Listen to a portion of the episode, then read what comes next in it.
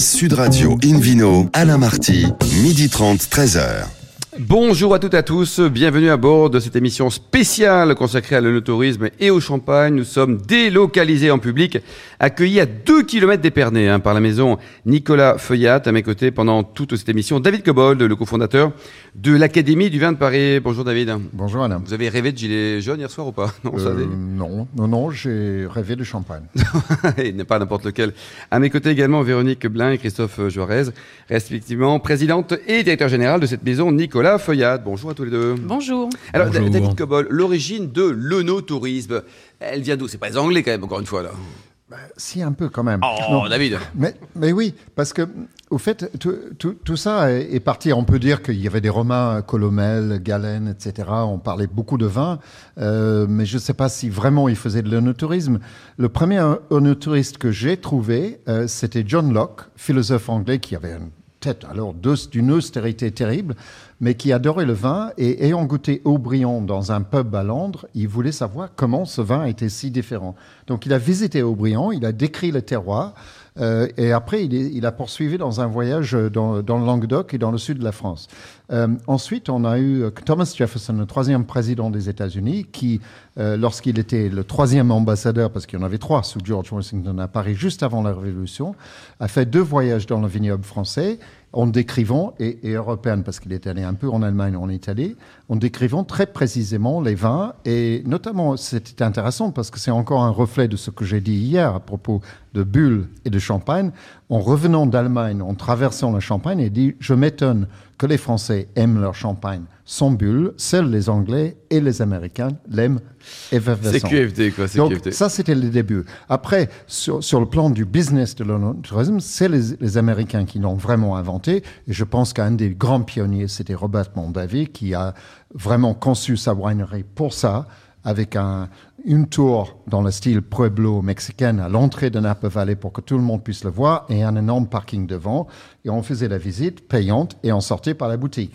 Et aujourd'hui, à Napa, le résultat est là. Euh, c'est un peu un plus de... du vin, mais ça marche très bien. Non, mais plus de la moitié des domaines vendent 80 à 90% des ventes sur, sur place. place c'est incroyable. Donc c'est hyper rentable. En Europe, les inventeurs, et c'est triste à le dire, c'était l'Allemagne nazie, puisqu'ils avaient confisqué les, les, le business du vin était entre les mains des Juifs. Ils les ont confisqués. Évidemment, ils ont tué les propriétaires après. Et, et la première route de vin était, était dans le Rheinhessen, euh, parce qu'il fallait trouver un débouché pour le vin. Donc ils ont construit une route, vraiment construit une route pour visiter les vignobles. Et après la, la Seconde Guerre mondiale, en 53, la première route de vin en France, c'était en Alsace, en Alsace juste de côté du Rhin. Merci David. On va accueillir deux nouveaux invités, Franck Leroy, le dynamique maire d'Épernay, et puis Laurent Panigaille, le directeur général adjoint de la Maison Feuillade. Bonjour à tous les deux. Bonjour. Alors, Laurent, vision de l'onotourisme, euh, version euh, Maison Feuillade c'est du plaisir. C'est du plaisir. Bah, vous avez une bonne tête en tout cas, tout va bien. Vous avez une présidente formidable, Véronique, enfin tout le monde est heureux ici. tout à fait, tout à fait, parce que le, le, le vin porte le bonheur. Euh, le no-tourisme, c'est du plaisir, mais j'ai envie de dire, c'est aussi une, une mission. Euh, on est euh, aujourd'hui avec un, un lien avec nos consommateurs qui sont distants. Nos consommateurs, ils habitent à la ville, ils ne connaissent plus la ruralité, ils ne connaissent plus les campagnes. Mmh. Donc j'entendais David parler de l'onotourisme avec, euh, avec beaucoup de brio euh, d'histoire. C'est euh, c'est vrai que c'est quelque chose qui est à la fois, à la fois ancien, mais qu'on revisite aujourd'hui parce que il faut rapprocher nos consommateurs de, de nos lieux de production, faire de la pédagogie.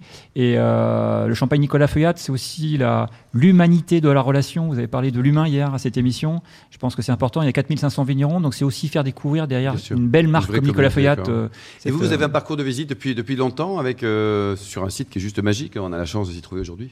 Tout à fait, donc un site magique et un, et un circuit visite magique. Mmh. Et combien de temps ça dure la visite? Alors la visite, c'est une heure, un une site heure. qui a une vingtaine d'années, qu'on va qu'on va moderniser, qu'on va, qu'on va il rénover. est déjà très bien, il va être encore mieux, c'est ça? C'est ça, c'est ça, exactement ça. Et combien de personnes viennent chaque année euh, pour, euh, pour découvrir un peu les, les coulisses de votre maison? Alors aujourd'hui, nous sommes à peu près sur, euh, sur 10 000 visiteurs. C'est pas tant la quantité que la, la, qualité du lien avec nos visiteurs qui nous intéresse, qui nous importe. Nous avons des visites qui sont coups humains, qui sont des visites euh, adaptées à chacun de nos visiteurs et nos consommateurs. Pour nous, c'est important. Oui, Je trouve que vous avez un atout formidable d'avoir d'avoir cette, cette soleil, positionnement soleil. non non de, dans le vignoble et de, et de pouvoir de, des vitres autour parce que tout est vitré ouais, ici. Euh, regardez les vignes, donc on a, on a la source. Et on a le process après. Franck Leroy, monsieur le maire, combien d'habitants à Épernay? 24 000 environ. 24 000. Alors, votre vision de l'autorisme, vous avez une chance folle, vous êtes au milieu d'un vignoble sublime, quoi. Oui, c'est l'histoire qui veut ça. Le, champagne est né à deux pas d'ici, à Auvillé, euh, là où était Dom Pérignon. C'est alors là. Alors, alors, notre ami David va évidemment euh, sans doute trouver un homologue de Dom Pérignon outre-Manche. Mais euh, effectivement, Dom Pérignon était au Villet et Épernay est, présenté comme la capitale du Champagne. D'abord parce que les grandes institutions du Champagne sont à Épernay. Ensuite, parce que on est au cœur des trois grands vignobles de Champagne, la montagne de Reims, la, grande, la vallée de la Marne et euh, la côte des Blancs, et on est à l'intersection de ces trois influences. Et euh, quand on sait que la plupart des grandes cuvées viennent du, pourtour d'Épernay, c'est un petit peu la raison pour laquelle on est considéré comme la capitale. Comme la capitale. David Cobol, vous en pensez quoi? Ça veut dire quoi d'ailleurs Épernay en dessous de Haï. Voilà, donc ça c'était pour le... la première capitale historique, enfin le premier euh, village. qui était vraiment cité. On dit que Henri IV avait une parcelle à Haï, on dit aussi que. Ce qui était vrai, d'ailleurs on l'a en direct en ce moment, Henri IV. Euh, donc euh, Épernay, c'était le port pour Haï, c'était la manière, parce qu'on n'oublie pas, on appelait ça les vins de la rivière, les vins de la montagne, les vins de la rivière. Les vins s'acheminaient vers Paris et vers d'autres centres de consommation plus au nord via la voie fluviale. Il n'y avait pas de transport routier. Et, j'ajouterais que nos, terroirs ont été sculptés par les, axes de communication, donc euh, les, rivières, et que c'est les clients en bout de ligne qui, euh, révèlent nos terroirs. il y avait donc des assises euh, à Reims, là, il y a quelques jours, il y a moins d'une semaine, concernant le tourisme et le tourisme. Là, dans quelques jours, à Paris, le, 20 novembre, on aura une journée, les premières assises nationales de l'autorise, avec notamment Hervé Novelli et puis notre ministre Jean-Baptiste Lemoine. Franck, vous en pensez quoi? C'est-à-dire c'est un vrai enjeu aussi économique pour la région? Christophe, Véronique, on réagit par rapport à ces problématiques C'est un enjeu important. Vous avez dit hier que euh, le champagne était avant tout un vin d'expédition, ça a été vrai historiquement. Mais je pense qu'aujourd'hui, dans un univers de plus en plus mondialisé, on a besoin de retrouver l'authenticité, l'origine des produits. Et je pense que venir sur un terroir de champagne, venir sur un terroir de vin d'une manière générale, c'est extrêmement important. D'abord parce qu'on découvre les hommes et les femmes qui font ces, vins. Ensuite, on comprend l'articulation entre le terroir, le climat. Et puis il y a des savoir-faire tout à fait exceptionnels. N'oublions pas qu'un élaborateur de vin, quel mmh. qu'il soit, est un artiste. C'est très compliqué de faire un vin, vous le saviez mieux, que quiconque, et que quelque part, on vient découvrir des artistes, on vient découvrir des terroirs, on vient découvrir des paysages absolument exceptionnels, et ça, euh, Internet ne le fera jamais. Bien sûr. C'est euh, la visite sur place qui s'impose. Euh, Véronique, vous en pensez quoi Vous confirmez les, propos de, Franck? Ah, tout à fait. C'est non seulement des artistes, mais on est aussi des artisans. Voilà, et on n'oublie pas de garder ce contact avec le terroir. C'est important. artisan que artiste d'ailleurs. Oui, les deux, que, non, parce que l'art, c'est. Moi, j'adore l'art, j'ai une formation de beaux-arts. Et vous peignez, Mais l'art, c'est inutile. Le vin, c'est utile, c'est même essentiel. Christophe Oui, non, mais ce que l'on sait peu, c'est qu'en fait, euh, ce terroir et ces, paysages magnifiques, d'abord, ils ont été très récemment classés au patrimoine de l'UNESCO, c'est quand même extraordinaire, et ils ne sont qu'à 150 km de Paris. vrai. En une heure, une heure et demie, vous êtes ici. Donc c'est une, une capacité à mobiliser un, certain nombre de, de, touristes ici que nous avons un devoir d'exploiter. Il y a 10 millions de touristes qui sont juste à côté. Quoi. Vous dites que tous les Parisiens sont les touristes, Christophe? Bon, allez, Laurent, vous en pensez quoi, vous? Bah, Moi, j'en pense qu'on a des trésors de, savoir-faire et qu'aujourd'hui, il est important de les, mettre à disposition, de les expliquer. C'est ce qu'a dit Franck euh, auprès de nos consommateurs. Donc, il nous faut des beaux lieux d'accueil. Il nous faut euh, expliquer qu'on n'est pas très loin des grandes métropoles, qu'il y a des axes de communication, que c'est euh, un vrai plaisir de venir nous voir et, et de découvrir tous les sens, euh, la vue, l'olfaction, euh, le palais, il y, a beaucoup de choses à découvrir. Mm, mm. Comme le champagne a, une renommée mondiale, est exporté à 50% largement et depuis très longtemps, quels, sont les visiteurs de, la nationalité qui viennent le plus souvent chez vous, par exemple? Alors, principalement, ce sont des, sont des Français. On a à peu près. Euh, Moi, je parlais des étrangers. Mais oui, alors, alors, on inclut les Français. Alors, bah, il y a des Catalans, il y a des Bretons, des Corésiens. il est important déjà de. Nos meilleurs ambassadeurs sont les, sont les Français, donc euh, une clientèle euh, de visite française. Ensuite, les pays proches européens. Et nous avons des, des pays comme les, les États-Unis, les Japonais. Et pour une petite anecdote, l'année dernière, nous avons eu deux demandes en mariage chez Nicolas ah, C'est génial.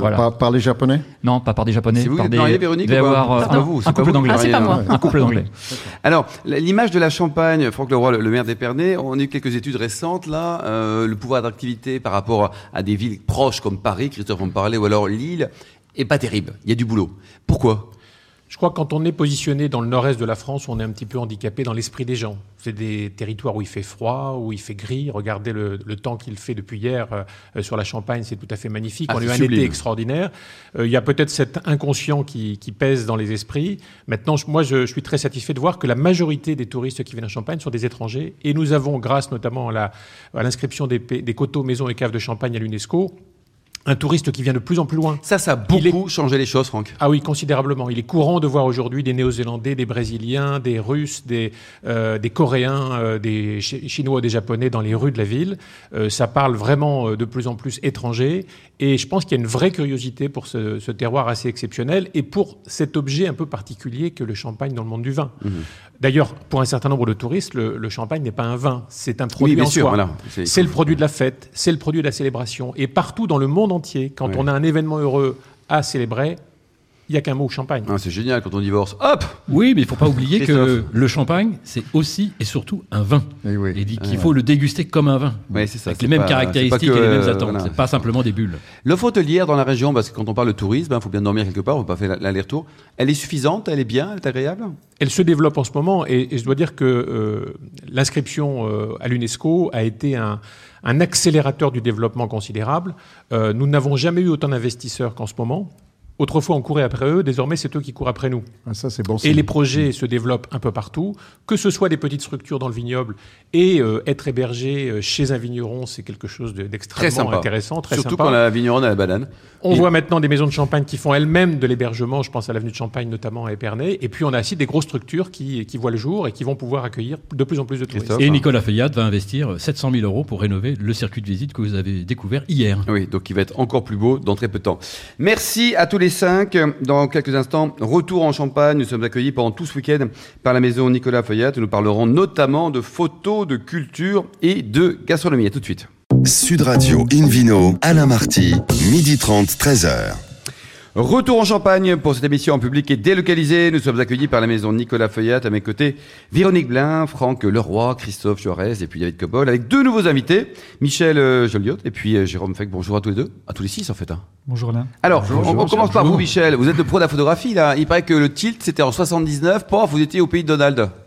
Pardon il paraît qu'en 1979, vous étiez au pays de Donald et vous avez dit oui, j'adore ça. Ah oui, voilà, c'est ça. Oui, c'est vrai que j'ai euh, eu envie de, faire de la photographie euh, lors d'un premier voyage aux États-Unis et, euh, c'est aux États-Unis puis au Japon que j'ai commencé à, faire des à faire beaucoup de photos. Et en fait. au début de ma carrière, j'avais plus de photos de, ces pays-là que, de la Champagne. En fait, le, pour moi, le, la, Champagne a été le, le révélateur? Le, révélateur, tout à fait.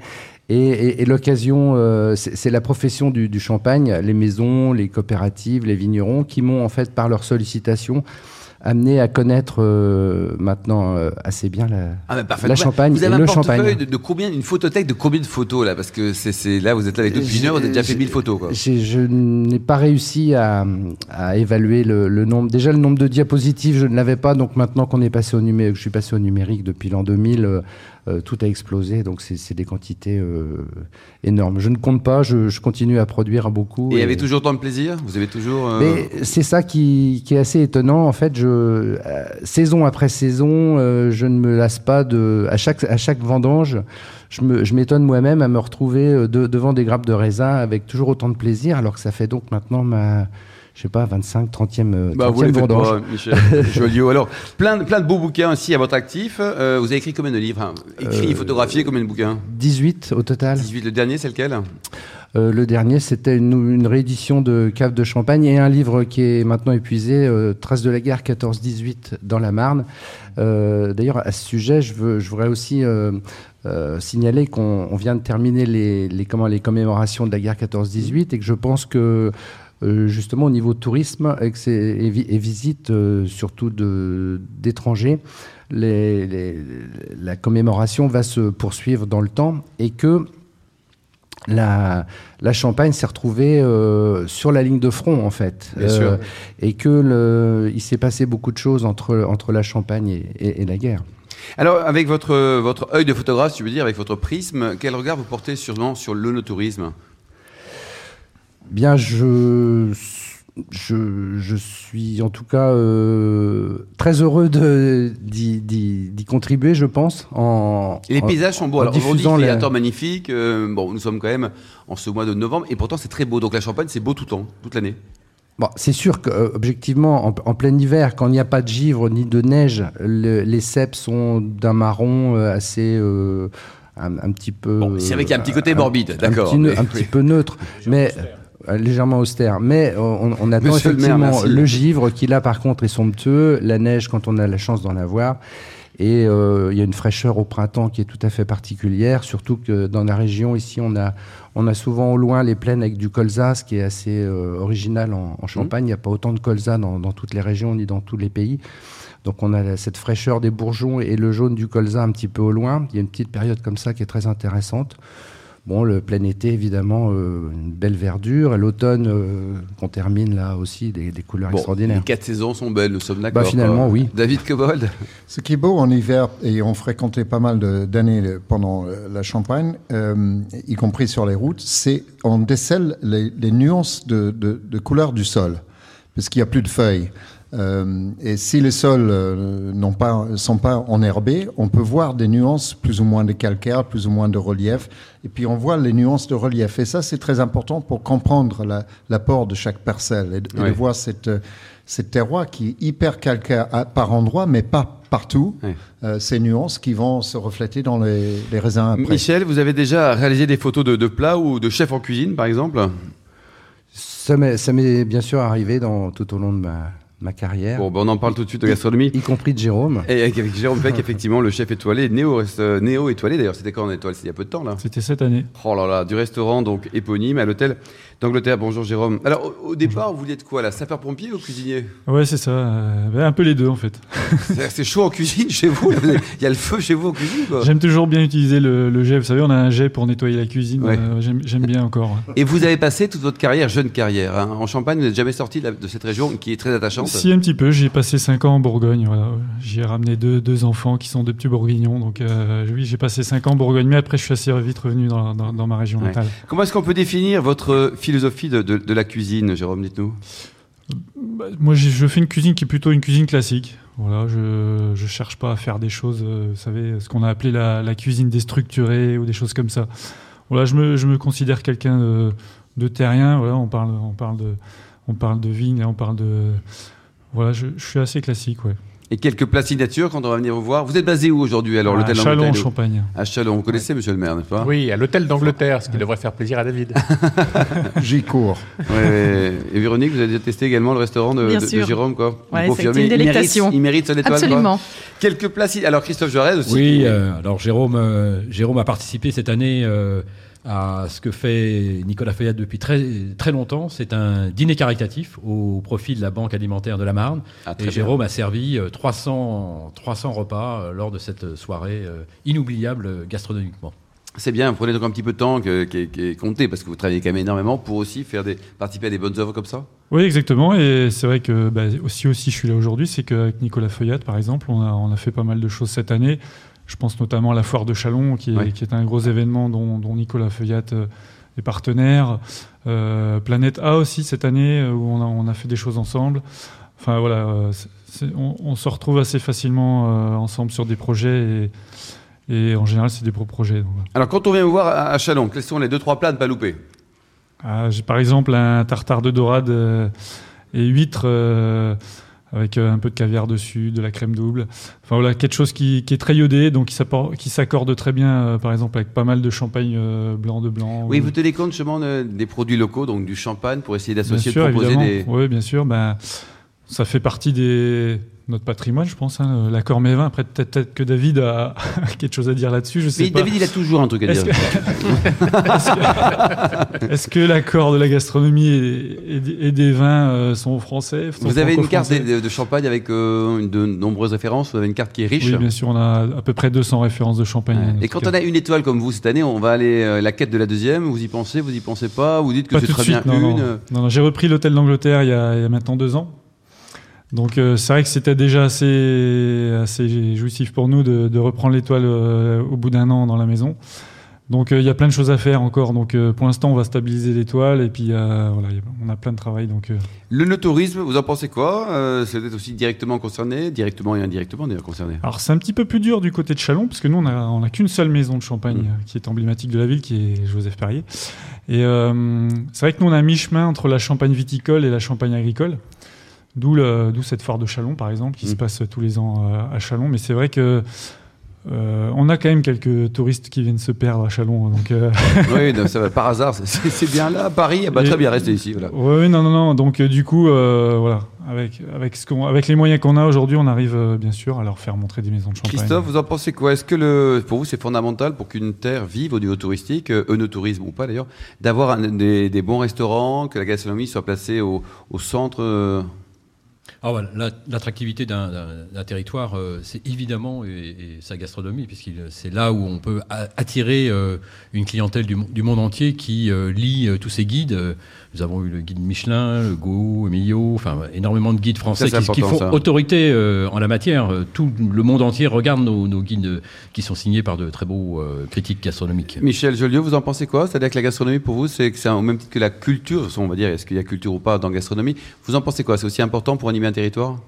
Oui, ça paraît évident et c'est vrai que tous les, étrangers qu'on voit arriver ont besoin, enfin, recherchent les, paysages, recherchent les, maisons, recherchent les caves et, recherchent aussi la, gastronomie. C'est, ça fait partie vraiment du, de tout leur programme. David Cobold bah, L'enjeu est évidemment capital, puisque la, France, je, vous le rappelle, double de population chaque année par le nombre de touristes, même plus que double. On a 90 millions cette année. Hein. Donc euh, ça, ça, et, et l'explosion de, de Paris, ça ne suffit pas. Évidemment, les gens veulent voir autre chose que Paris, heureusement.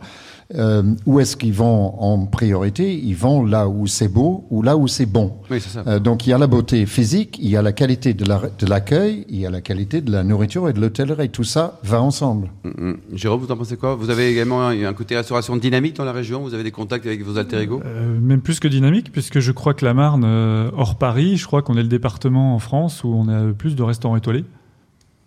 donc, donc oui, évidemment, c'est important. C'est pas l'Alsace? Oh, on ne doit pas être loin en tout cas. Bon, en tout cas, c'est dans, dans les belles régions. C'est la même région aujourd'hui. Oui, voilà. C'est le Grand Est. vous en pensez quoi Vous avez également un restaurant gastronomique donc sur Épernay. Vous avez combien de Oui, on a une étoile à, Épernay au Berceau, et puis euh, on a un, très grand restaurant qui vient d'ouvrir au Royal Champagne où le chef du Negresco est arrivé. Alors il, est, il arrive avec ses deux étoiles, mais il, il le repère pour l'instant. Il espère les reconquérir. Et puis il y a tout autour, à Reims, à Épernay, à Chalon, comme l'a dit euh, Jérôme à l'instant, des vrais talents en la matière. Et puis n'oublions pas que la gastronomie, comme le vin, c'est une part de notre identité, nous Français. On est admirés dans le monde entier pour la gastronomie et pour le vin, et je pense qu'il faut qu'on le revendique, qu'il faut qu'on en soit fier. Et de, ce point de vue, je trouve que euh, Sud Radio, qui est aujourd'hui la seule radio qui diffuse une émission euh, sur le vin, a beaucoup de mérite, parce que j'ai le sentiment parfois qu'on a un peu honte d'être les meilleurs, d'être probablement les producteurs des meilleurs vins du monde. Et je pense qu'il faut en être fier, il faut en être fier de notre gastronomie. Et, moi, ça me fait toujours très plaisir, et c'est toujours très émouvant de d'entendre les hommages que nous rendent à l'étranger euh, l'ensemble des étrangers qui admirent la France pour ses vins, on doit en être fier après tout. Et parfois un peu d'autoflagellation, c'est vrai, euh, mais merci en tout cas effectivement à Sud Radio. Euh, Michel, votre plus belle photo, c'était laquelle? Ma plus belle photo. Oui. C'est. Préparez-vous, Jérôme, pour le plat. Hein.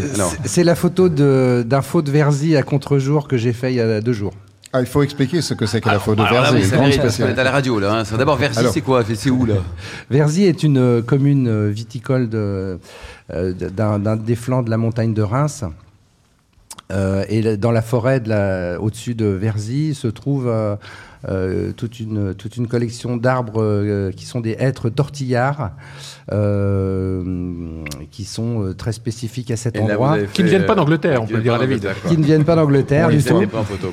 Et qui, qui correspondent à une Merci beaucoup, merci Jérôme Feck, Michel Joliot, David Cobold, Franck Leroy. Merci également un grand, grand, grand, grand merci à Véronique Blin et Christophe Juarez pour votre formidable accueil pendant ces deux journées au sein de la maison Nicolas Feuillat. Pour en savoir plus, rendez-vous sur sudradio.fr ou invinoradio.fm. On se retrouve samedi, dimanche prochain à 12h30 précise à Paris au restaurant Bar à Vin Nicolas à Paris au 31 Place de la Madeleine. D'ici là, excellent déjeuner dominical. Restez fidèles à Sud Radio et surtout respectez la plus grande démodération.